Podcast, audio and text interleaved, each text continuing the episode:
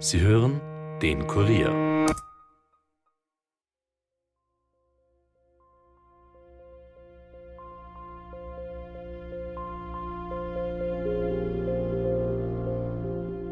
Das letzte bestätigte Lebenszeichen von Maria O. war im Dezember 1981 im Zuge einer behördlichen Befragung. Seither gab es kein Lebenszeichen mehr. In einem Bauchgefühl sagt einer, da ist was dran. Sie gehen dann sicher nach. Das, irgendwas steckt da gewaltig. gewaltig ja. Es hat damals geheißen, die Maria ist verschwunden, die Maria ist in Kanada bei ihrem Bruder und es hat sich eigentlich niemand darum gekümmert. Es wollte sich keiner darum kümmern und man hatte vor allem Angst vor dem Familienoberhaupt. Hinterfutzig, brutal, verlogen, verstohlen. Ja, gibt keine größere Kreatur. Hat, ja.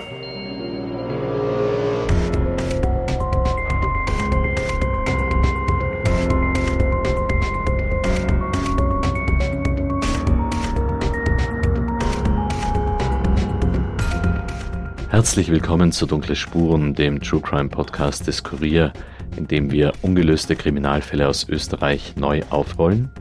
Mein Name ist Stefan Andres und ich begrüße euch diesmal zu unserem 26. Fall, dem Verschwinden von einer jungen Frau aus Niederösterreich. Unsere Reporterin Yvonne Wiedler hat diesen Fall, der schon einige Jahre zurückliegt, recherchiert und eins kann ich euch jetzt schon sagen, ich habe im Vorfeld dieser Geschichte bemerkt, dass es unglaubliche Wendungen und Geschehnisse gibt.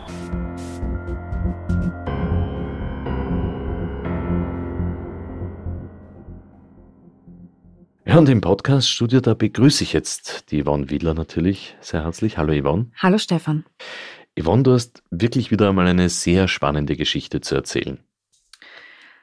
Ja, Stefan, dieser Fall ist wirklich besonders, auch für mich. Ich bin streckenweise aus dem Kopfschütteln und großer Verwunderung und vor allem Entsetzen nicht herausgekommen. Fangen wir einfach direkt an, Yvonne. Die Vermisste, die heißt Maria O. Wir haben uns darauf geeinigt, in diesem Podcast ausschließlich ihren Vornamen sowie auch ausschließlich die Vornamen von allen anderen Involvierten zu nennen. Bei diesem Fall hat sich nämlich in jüngster Zeit etwas bewegt und wir kommen damit der Bitte der betroffenen Personen nach, auch um sie zu schützen. Wie bist du eigentlich dazu gekommen, genau diesen vermissten Fall zu recherchieren? Das ist tatsächlich eine gute Frage, weil hier schon der erste interessante Zufall begonnen hat. Ich war auf der Suche nach meinem nächsten Fall und habe in Archiven und in alten Zeitungsberichten gestöbert, wie man das halt so tut, und eben nach ungelösten Mordfällen und vermissten Fällen gesucht. Und ich habe lange nichts gefunden und dann, während der Recherche, bin ich kurz auf Facebook online gegangen, weil ich Nachrichten checken wollte. Und da ist mir plötzlich ein Beitrag ins Auge gesprungen. Ich konnte zu diesem Zeitpunkt noch nicht einmal ansatzweise erahnen, in welche Welt ich da eintauchen würde und was sich da für schreckliche Abgründe auftun würden. Und dass dieser Fall weit mehr als ein Vermisstenfall ist. Yvonne, du hast gesagt, das war ein Posting auf Facebook. Was war denn das genau? Das war ein Posting des Vereins Österreich findet euch. Den haben wir hier eh schon öfter erwähnt und auch vorgestellt. Er hilft mit bei der Suche nach vermissten Menschen, zum Beispiel eben via Social Media und unterstützt Familienmitglieder in der schwierigen Zeit. Ja, und was ist jetzt in diesem Posting genau drinnen gestanden? Ja, ich habe mir das nochmal rausgesucht. Das war am 13. April diesen Jahres und zwar stand da. Achtung Community, ihr kennt unser Motto, keine Abgängigkeit darf je in Vergessenheit geraten. Angehörige der seit 10. Dezember 1981 aus Amstetten, Niederösterreich, abgängigen damals 21-jährigen Maria O. teilen diese Ansicht und haben sich an Österreich findet euch gewandt und um Hilfe gebeten. Die vermisste Maria kommt also aus Amstetten. Mhm. Da bin ich jetzt wahrscheinlich nicht der Einzige, der sofort an den Fall Josef Fritzl denkt. Das war eines von den erschütterndsten Verbrechen, die es überhaupt jemals in Österreich gegeben hat. Erinnern wir uns, Josef Fritzl hat seine Tochter 1984 bis 2008 in einer Wohnung im Keller, die er selbst gebaut hat, gefangen gehalten und in dieser Zeit x-fach missbraucht, vergewaltigt und insgesamt sieben Kinder mit ihr gezeugt. Ja, und das schwingt dann schon irgendwie mit, wenn man nach Amstetten fährt. Also gut, und diese Maria ist jetzt über 40 Jahre nicht mehr aufgetaucht. Sie war 1981, hast du gesagt, 21 Jahre alt. Genau. Und sofort aufgefallen bei diesem Posting ist mir eben der Teil mit den Angehörigen, dass es da noch Menschen gibt, die Aufklärung wollen, noch nach so vielen Jahren.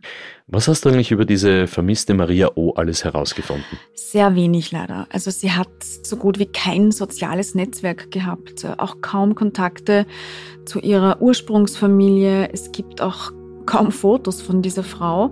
Vorerst konnte ich überhaupt nur eines finden, so ein ganz verschwommenes altes Schwarz-Weiß-Foto, wo man nur sieht, sie trägt ein weißes Oberteil, lächelt schüchtern in die Kamera.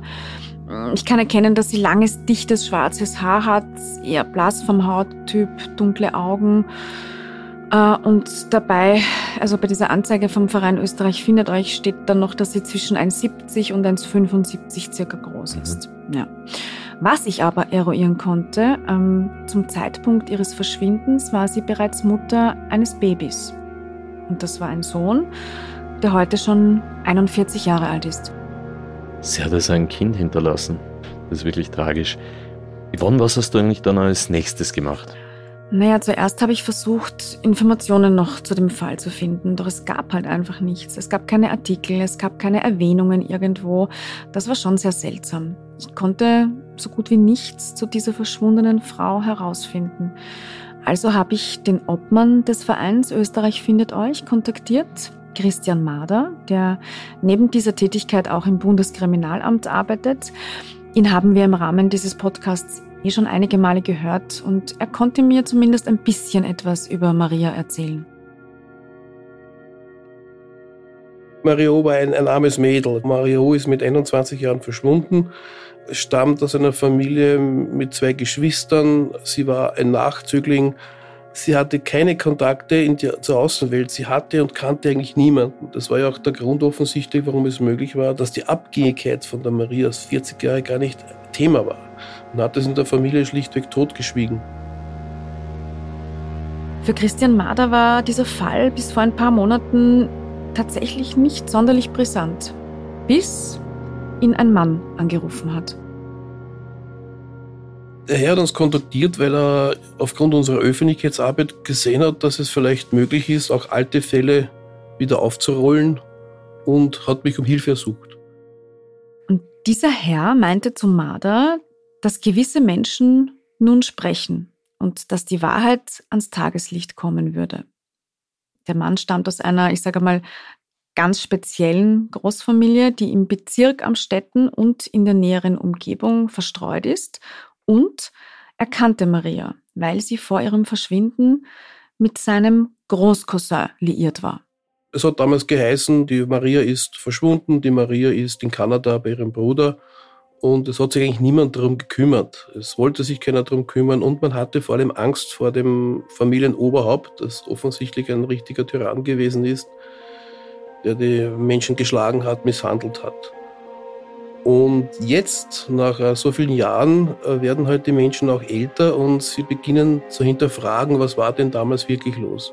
Ich verstehe also, manche von den Familienmitgliedern haben dann begonnen nachzuforschen, weil ihnen das Verschwinden doch irgendwie komisch vorgekommen ist. Und einige, die haben jetzt ihr Schweigen gebrochen. Ja, genau. Aber warum sie so lange geschwiegen haben, dazu kommen wir etwas später noch. Jedenfalls war Maria mit diesem Familienoberhaupt, er heißt Arthur, liiert. Mit diesem gewalttätigen Tyrann, wie mhm. ihn der Christian Mader beschrieben hat. Ich habe geglaubt, sie war mit dem Großcousin von dem Informanten zusammen. Ja, genau. Das ist aber ein und dieselbe Person. Also der Tyrann Arthur, heute 66 Jahre alt, ist der Großcousin von dem Informanten, der übrigens Andreas heißt. Mhm, verstehe. Also gut, du hast vorhin gesagt, dieser Andreas, also dieser Informant, der sich bei Marder gemeldet hat, hat davon gesprochen, dass die Wahrheit ans Tageslicht kommen soll. Was genau meint er damit? Ja, Stefan, damit meint er, dass er davon überzeugt ist, dass Maria ermordet wurde.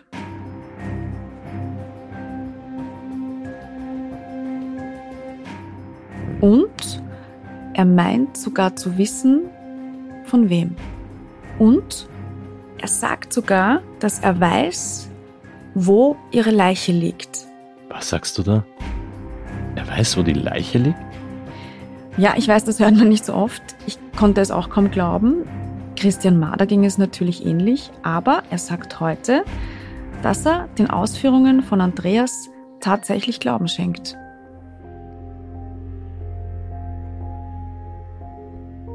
All diese Erzählungen, die wir von den Angehörigen gehört haben, deuten alle in diese Richtung und diese Erzählungen sind zum Teil eben so mit Details versehen, die eigentlich für uns klar sind, dass man sagt, dort liegt die Leiche. Jetzt muss man aber wirklich dazu sagen, Christian Mader ist ein erfahrener Mann, Beamter des Innenministeriums, ehemaliger Leiter der abgängigen Fahndung Wien. Er leitete mehrere internationale Projekte zur Bekämpfung der Suchtmittelkriminalität. Er trägt das silberne Verdienstzeichen der Republik Österreich, hat ein Buch über Vermisstenfälle geschrieben. Was ich sagen möchte ist, der würde so etwas nicht so einfach dahersagen.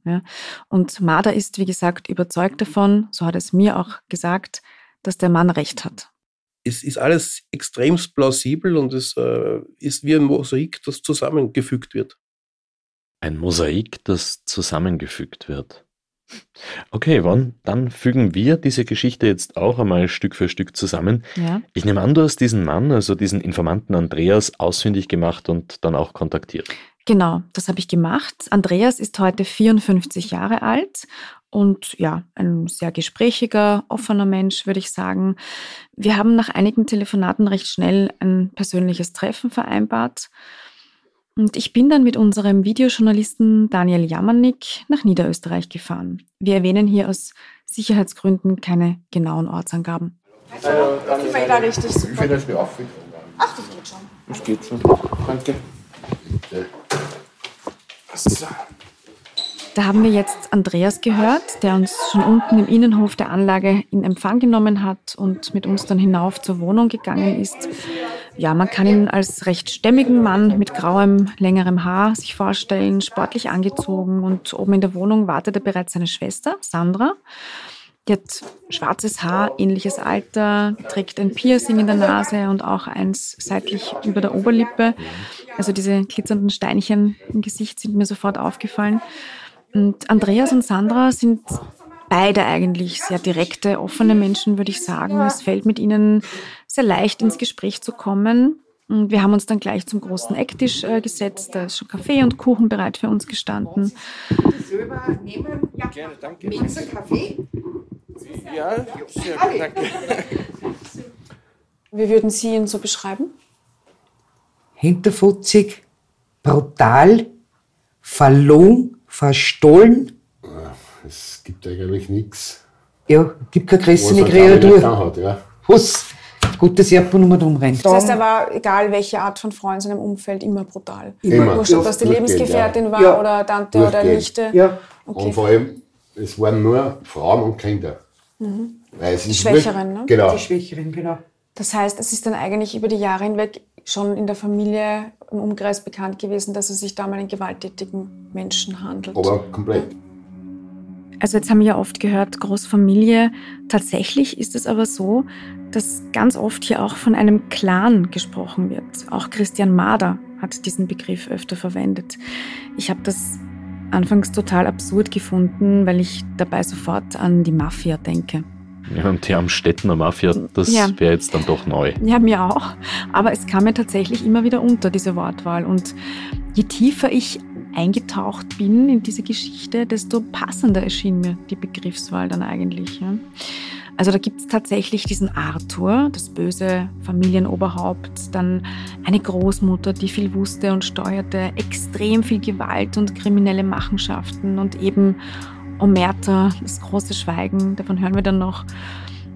Zu dieser Familienstruktur kommen wir im zweiten Teil dann eh noch genauer. Sie ist wirklich kompliziert und weit verzweigt. Deswegen werde ich hier auch wirklich nur die nötigsten Namen und Personen erwähnen, damit die Hörer und Hörerinnen nicht völlig verwirrt werden.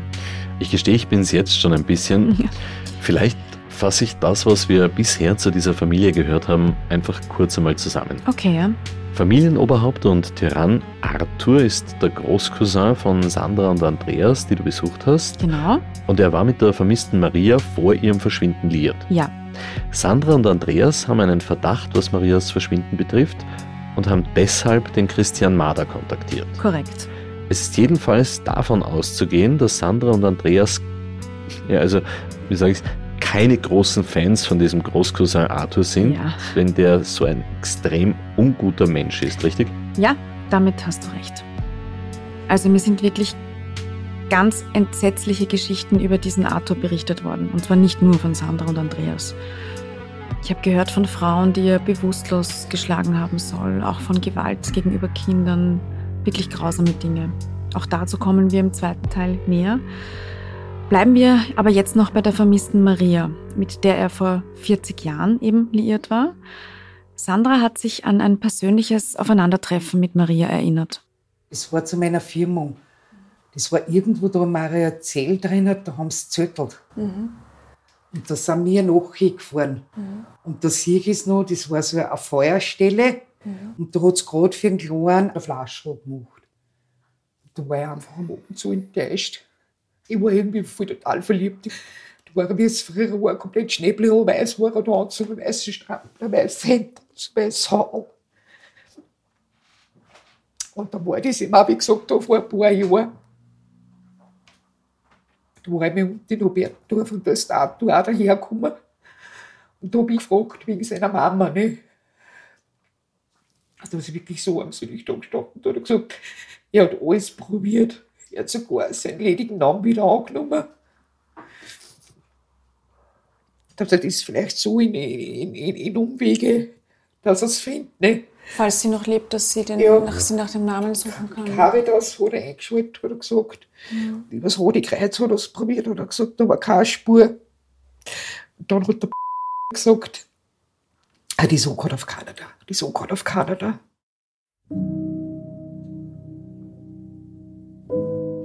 Okay, das sollte ich jetzt vielleicht auch noch einmal wiederholen, glaube ich. Sandra erinnert sich dann an ein Treffen mit der vermissten Maria bei ihrer eigenen Firmung als Sandra selbst noch ein Kind war.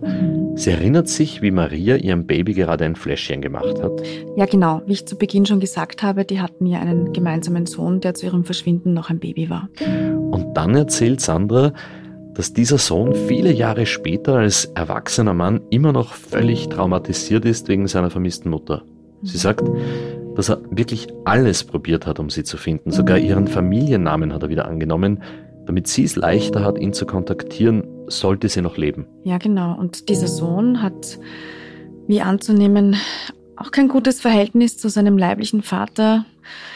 Ich habe auch ein kurzes Telefonat mit ihm geführt, aber zu einem Treffen kam es leider nicht. Das war ihm dann doch wohl zu belastend, was mit seiner Mutter passiert ist bzw. passiert sein soll. Es gibt eine Aussage, wonach Arthur Maria sogar noch geschlagen haben soll, als sie in den Wehen mit dem Baby lag. Er hat sie verletzt, wie sie in den Wehen gelegen ist? Ja, das ist eine Geschichte, die ich gehört habe, die ich aber jetzt im Detail hier nicht wiedergeben möchte. Es ist auf jeden Fall grausam und wirklich entsetzlich, wenn das alles stimmt. Ja. Okay, Yvonne, aber was wissen wir jetzt über die Umstände vom Verschwinden von Maria? Dazu gehen wir am besten zurück ins Jahr 1979, als sich Maria und Arthur kennengelernt haben. Die Beziehung soll von Beginn an ja schlecht gewesen sein. Das haben mir zahlreiche Menschen bestätigt eigentlich. Arthur soll Maria psychisch ziemlich fertig gemacht haben und auch ständig verprügelt haben. Sie wurde aber doch schließlich schwanger und dachte wohl, wie viele Frauen, dass dies etwas an seinem Verhalten ändern würde. Vielleicht liegt der Grund dafür auch in ihrer eigenen Biografie. Wir haben ja gehört, sie war Nachzüglerin, sie hatte gar keine nahe Bindung zu den älteren Geschwistern. Sie lebte eher zurückgezogen, sehr einsam in einem Dorf aufgewachsen, bei ihrer schon recht alten Mutter. Sie verfügte über wenig Bildung, sie war überhaupt nicht selbstbewusst. Auch Freundinnen dürfte sie eigentlich keine gehabt haben. Und dann lernt sie Arthur kennen. Dem hat sie zu Beginn seine gewalttätigen Ausbrüche offenbar immer wieder verziehen, äh, in der Hoffnung, er würde sich ändern. Und spätestens eben beim Baby dachte sie, dass er dadurch weicher und verantwortungsvoller werden würde. Doch da hat sie sich gewaltig geirrt. Es wurde nämlich schlimmer, er wurde noch unerträglicher und aufgrund der prekären Verhältnisse und auch dieser Krisensituation ist damals sogar das Jugendamt eingeschritten und hat das Baby für eine gewisse Zeit bei Pflegeeltern untergebracht. Und das dürfte so ein wachrüttelnder Moment für Maria gewesen sein. Also sie hat sich dann von Arthur getrennt und beschlossen, um dieses Baby zu kämpfen. Sie wollte ihr Kind zurück und hat alles dafür getan, um ihr Leben wieder neu zu ordnen. Und sie war wirklich fest entschlossen, jegliche Kräfte dafür zu mobilisieren. Ja, und dann folgte eine Entscheidung, die ihr womöglich das Leben gekostet hat. Ja, und welche Entscheidung das war, das hört ihr nach einer kurzen Werbepause.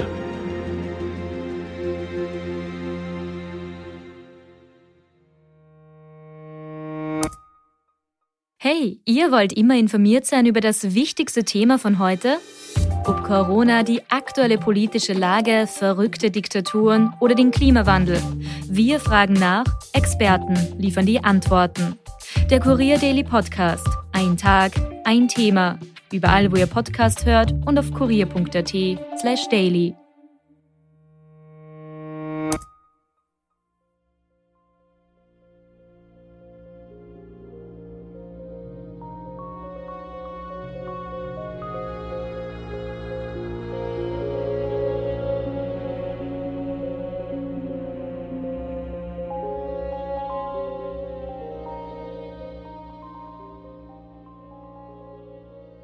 Willkommen zurück zu Dunkle Spuren und zum vermissten Fall Maria O.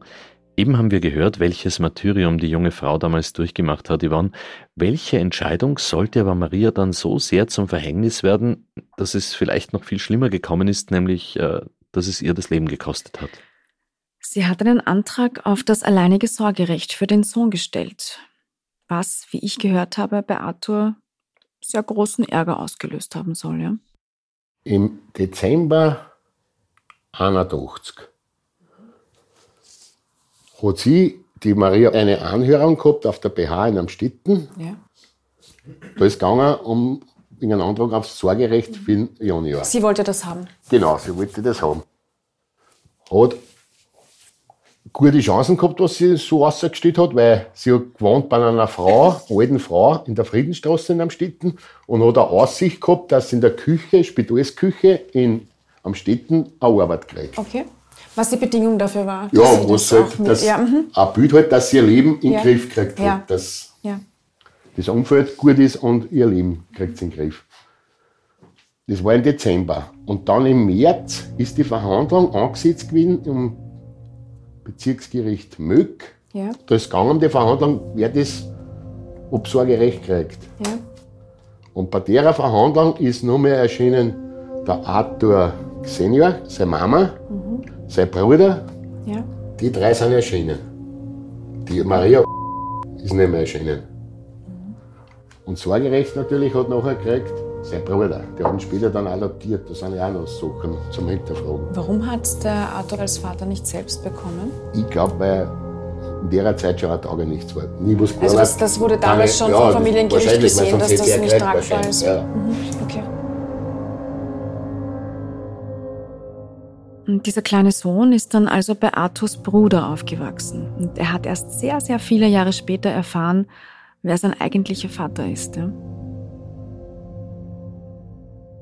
Das heißt also, die Mutter ist nicht zur Sorgerechtsverhandlung für ihr eigenes Kind erschienen, Mhm. obwohl sie das Sorgerecht ja unbedingt haben wollte, Ja.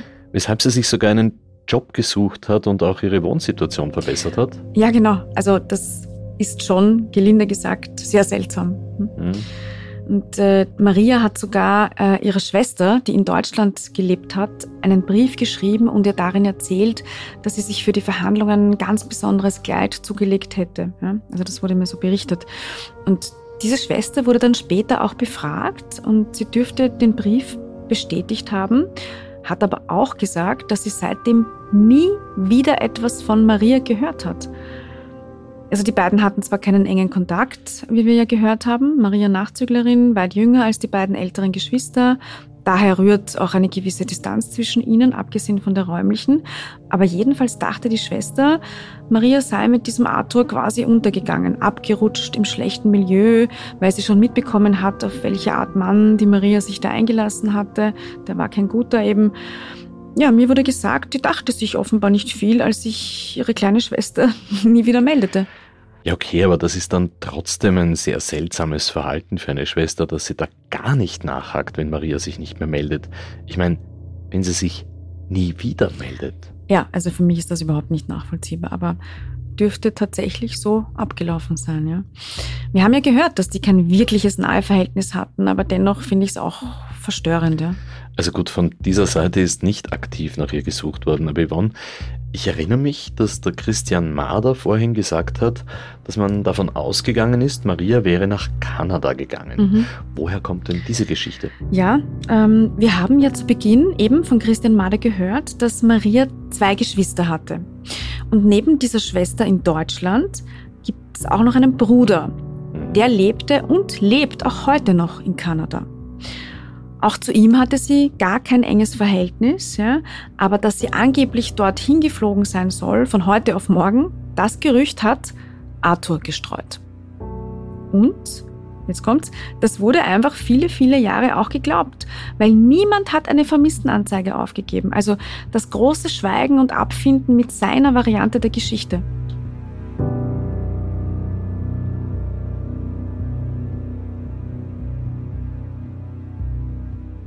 Du hast es vorhin gesagt, Omerta.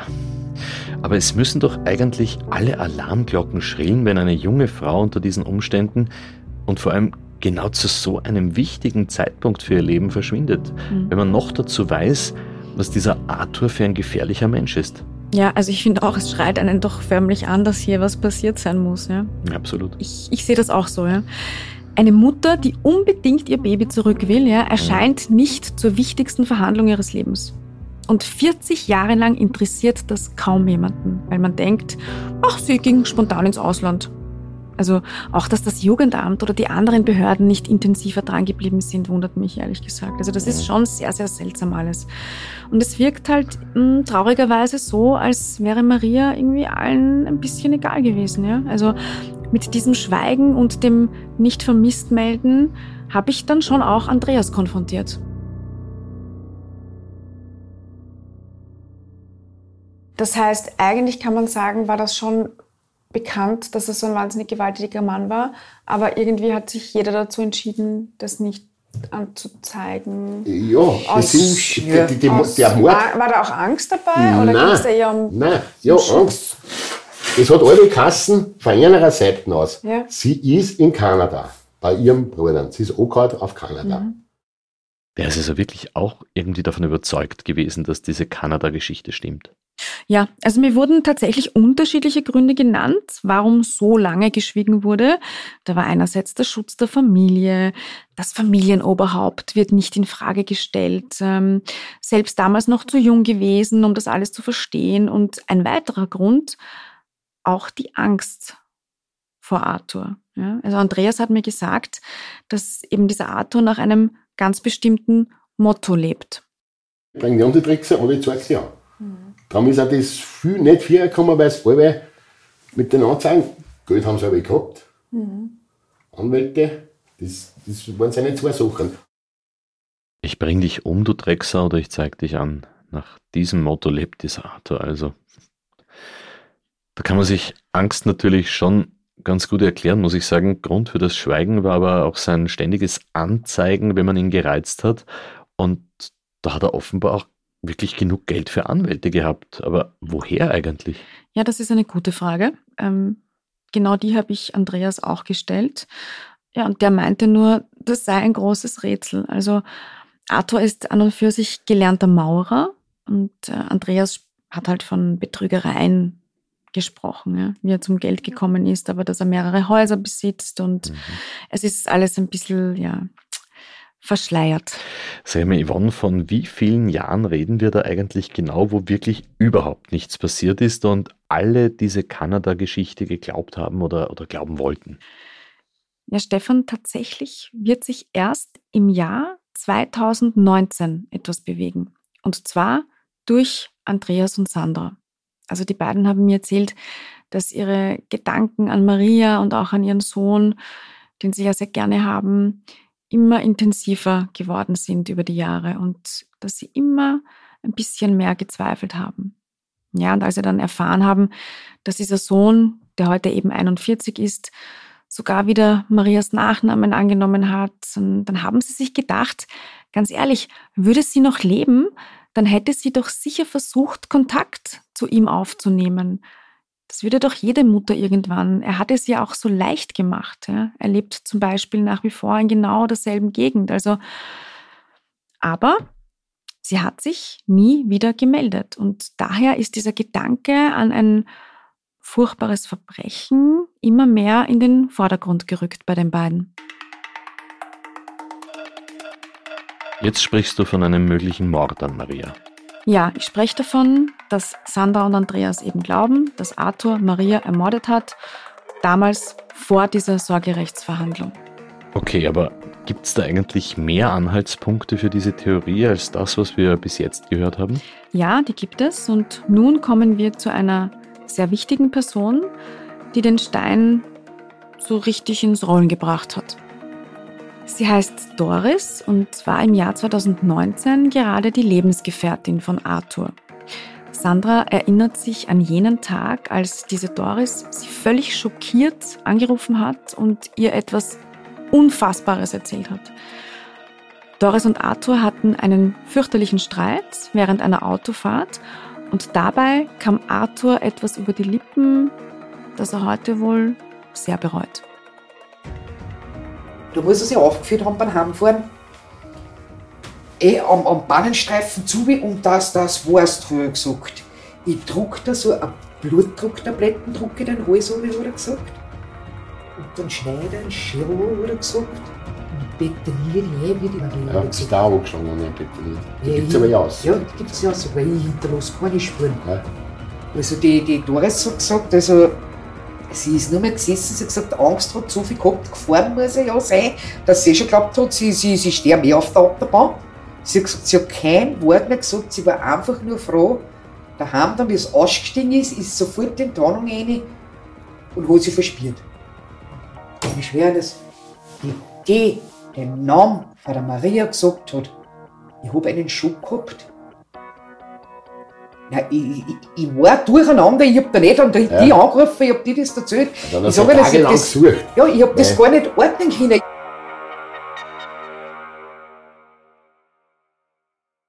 Dieser Arthur hat also zu seiner damaligen Lebensgefährtin, der Doris, gesagt, er würde ihr eine Blutdrucktablette in den Hals schieben, ihr den Kopf abschneiden und sie einbetonieren wie Maria? Ja, genau. So wurde mir das von Sandra und Andreas berichtet. Und daraufhin haben die beiden dann die Polizei informiert. Das heißt, da sind dann die Kriminalbeamten mal zu ihnen gekommen, sie haben sich genau. mit denen zusammengesetzt und haben denen, genau, so wie mir jetzt auch, die ganze genau. Geschichte aber die ganze Geschichte genau. und die Aussagen. Genau. Ja, die haben nachher, dann haben wir sich das in einem Mord angeschaut und das genau erklärt nochmal, weil das sind ja Geschichten, das, mhm. und die haben nachher gesagt, ja, in einem Bauchgefühl sagt einer, da ist was dran. Das, sie gehen dann sicher nach. Das, das war, wissen sie aber nicht genau jetzt wann, aber das Bauchgefühl sagt einer, irgendwas stinkt da gewaltig. gewaltig ja. Und dann hast du aber eine Zeit nichts gehört, aber da haben sie, glaube ich, vermute ich, das angeklärt mit damals. Das ist klar, dass das erste, ob die drüben ist bei ihrem Bruder oder Ob die nicht. Ursprungsgeschichte stimmen genau, kann oder genau. nicht. Ja? Mhm. Wenn so weit zurückkommen, Kanada stand mir erlogen, die war da nie drüben und Okay, also die Option gibt es genau. nicht. Mir nicht, ja. Mhm. Ich habe mich beim zuständigen Landeskriminalamt Niederösterreich erkundigt, ob das so stimmt. Ich habe den Chefinspektor Hannes Fellner gefragt, ob sie wirklich ausschließen können, dass Maria in Kanada ist oder jemals war. Und seine Antwort habe ich schriftlich erhalten. Wir haben sie von unserem Kollegen Kevin Kader einsprechen lassen. Das letzte bestätigte Lebenszeichen von Maria O. war im Dezember 1981 im Zuge einer behördlichen Befragung. Seither gab es kein Lebenszeichen mehr. Alle Überprüfungen zu einem möglichen Aufenthaltsort inklusive Kanada verliefen negativ. Einer folgenden behördlichen Ladung Anfang 1982 blieb O fern. Seither gibt es keine Anhaltspunkte zu einem möglichen Aufenthalt.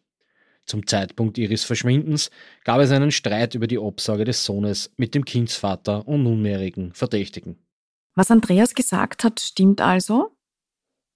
Die war nie in Kanada.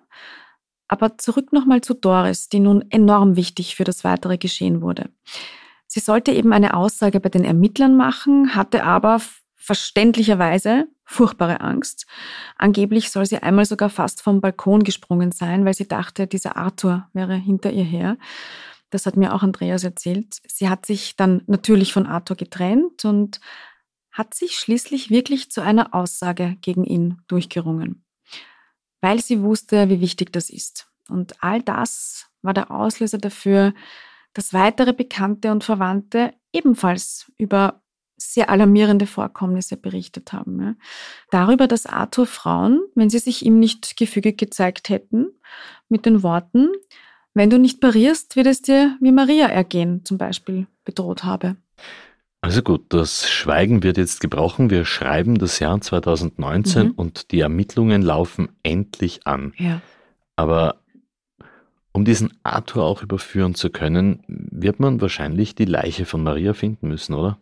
Richtig. Und Andreas, wie wir bereits gehört haben, glaubt sogar zu wissen, wo genau Marias Überreste zu finden sind. Wieso das eigentlich?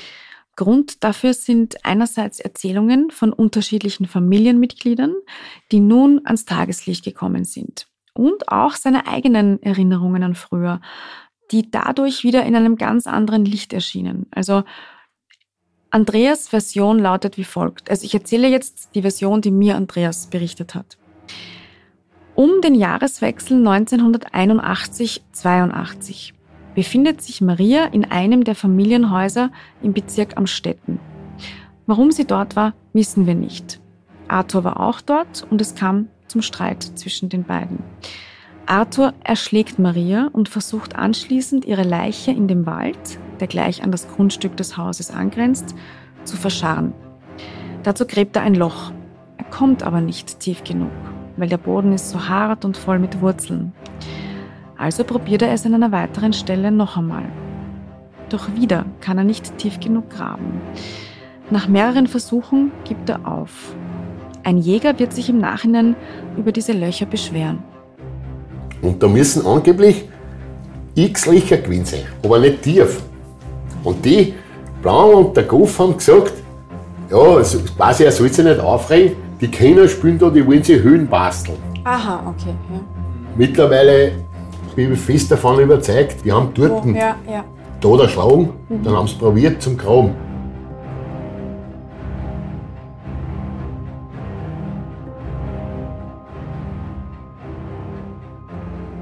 Andreas geht davon aus, dass Arthur nicht alleine war, sondern dass an diesem Abend noch zwei weitere Familienmitglieder dabei waren.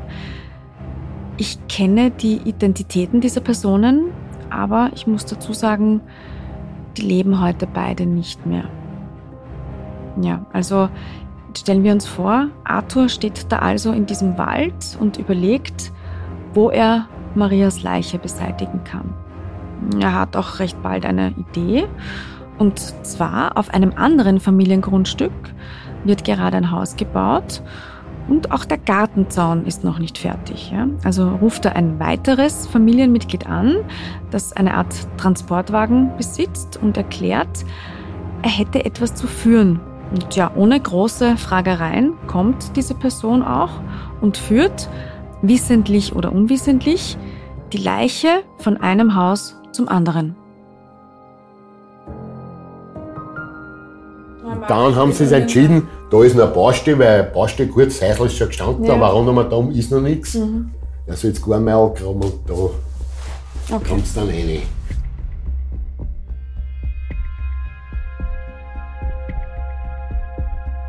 Auf diesem anderen Grundstück ist also praktischerweise noch Baustelle und die Gartenmauer muss noch betoniert werden. Also die Grundfesten für die Gartenmauer. Mhm.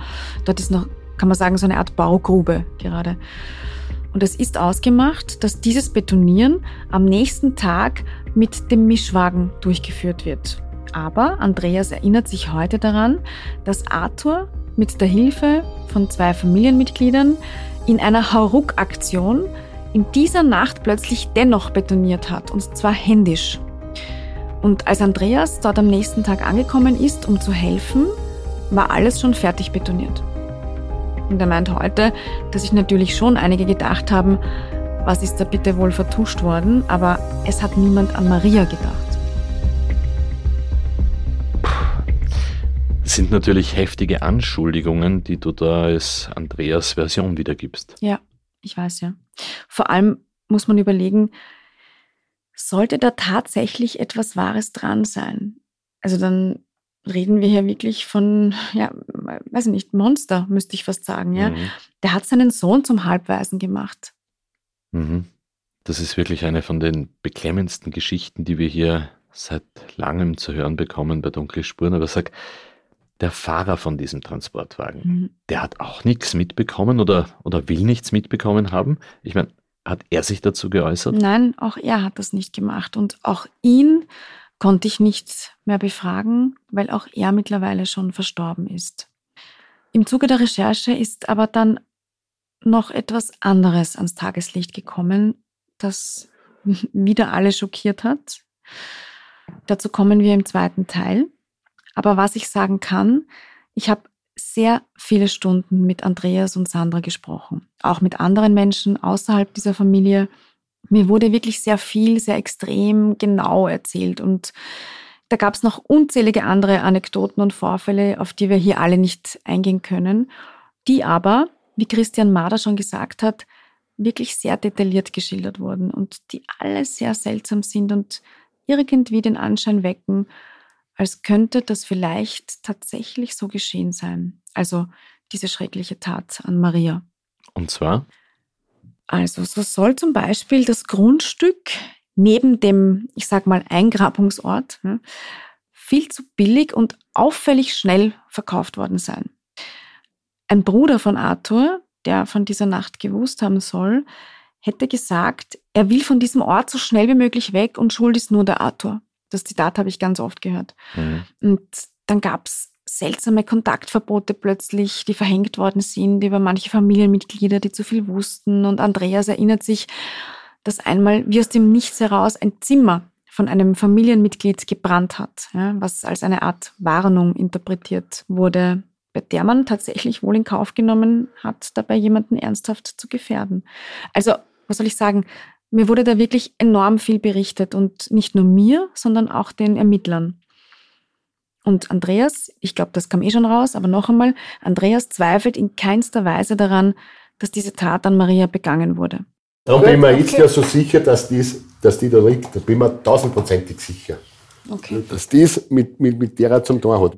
Ja, und wir haben uns dann nach diesem wirklich sehr, sehr langen Gespräch mit Andreas und Sandra erneut ins Auto gesetzt und unser nächstes Ziel angesteuert. Es war jetzt ein bisschen viel. Viele Namen, viele Geschehnisse. Müssen wir jetzt alles mal äh, dann gleich chronologisch aufschreiben, dass man den Überblick nicht verliert bei den ganzen Vorfällen. Jedenfalls ist eins klar, der Herr dürfte wirklich ein äußerst brutaler Wahnsinniger gewesen sein. Und es ist halt schon auch, finde ich, teilweise schockierend, wie lange der, der das machen konnte, ohne dass da was passiert ist. Also da haben offenbar viele unterschiedliche Faktoren zusammengespielt, dass der so lange da durchgekommen ist damit.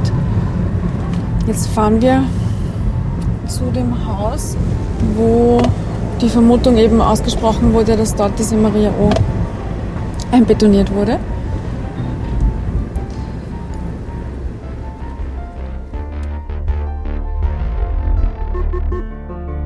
Ja, und was Yvonne und Daniel dort gesehen haben, wie diese aufwühlende Recherche weitergegangen ist und welche Gräueltaten im Zuge der Ermittlungen ans Tageslicht gekommen sind, das hört ihr alles nächste Woche im zweiten Teil von diesem Fall rund um die vermisste Maria O. Wir danken den Familienmitgliedern und Bekannten von Maria für die Unterstützung bei der Aufarbeitung des Falls und auch den unterschiedlichen Expertinnen und Experten, die sich hier für ein Interview bereit erklärt haben. Wenn ihr weitere Hinweise zu diesem Fall habt, dann ruft bitte entweder direkt das Landeskriminalamt Niederösterreich an. Die Telefonnummer ist 059 133 30 3333 oder ihr wendet euch an uns an dunklespuren.kurier.at. Und wenn euch dieser Podcast gefällt, bitte hinterlasst uns eine Bewertung in eurer Podcast-App und erzählt euren Freunden davon. Ja, und folgt uns auch auf Instagram. Instagram.com slash dunkle Spuren. Dort haben wir zusätzliches Material zu allen Fällen und natürlich auch zu diesem für euch aufbereitet. Dunkle Spuren ist ein Podcast des Kurier. Moderation Stefan Andres. Reporterinnen Yvonne Wiedler, Michaela Reibenwein, Elisabeth Hofer und Valerie Kripp. Schnitt Daniel Jamanik und Dominik Kanzian. Der Titelsong ist von Tobias Schützenberger produziert wird dieser Podcast von Elias Nadmesnik.